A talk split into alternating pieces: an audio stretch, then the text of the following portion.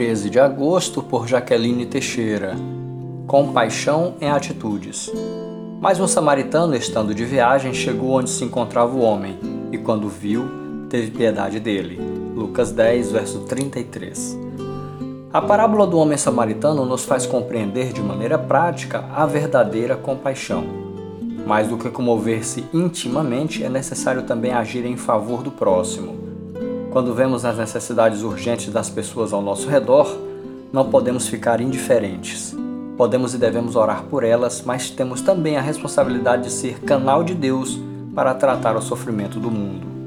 O samaritano agiu sem esperar nada em troca. Em tempos de redes sociais, quando a piedade é colocada em vitrine por muitos, é sempre bom lembrar-se do ensinamento bíblico. A solidariedade deve ser discreta e não tem valor para Deus quando feita em nome da autopromoção. Leia Mateus 6, de 1 a 4 e entenda o padrão bíblico de exercer a compaixão. A misericórdia genuína e a vaidade não coexistem nos atos piedosos. A história do bom samaritano se encerra quando ele deixa o homem ferido em local seguro e sob cuidados, comprometendo-se com as despesas do tratamento. Quanto de nossos recursos, sejam financeiros, de tempo ou de habilidades, tem sido usado em favor dos nossos irmãos?